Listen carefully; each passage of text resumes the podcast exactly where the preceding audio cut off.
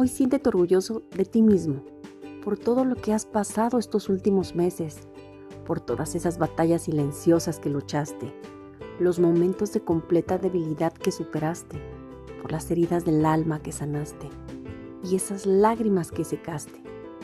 Siento orgullo y celebra tu fuerza.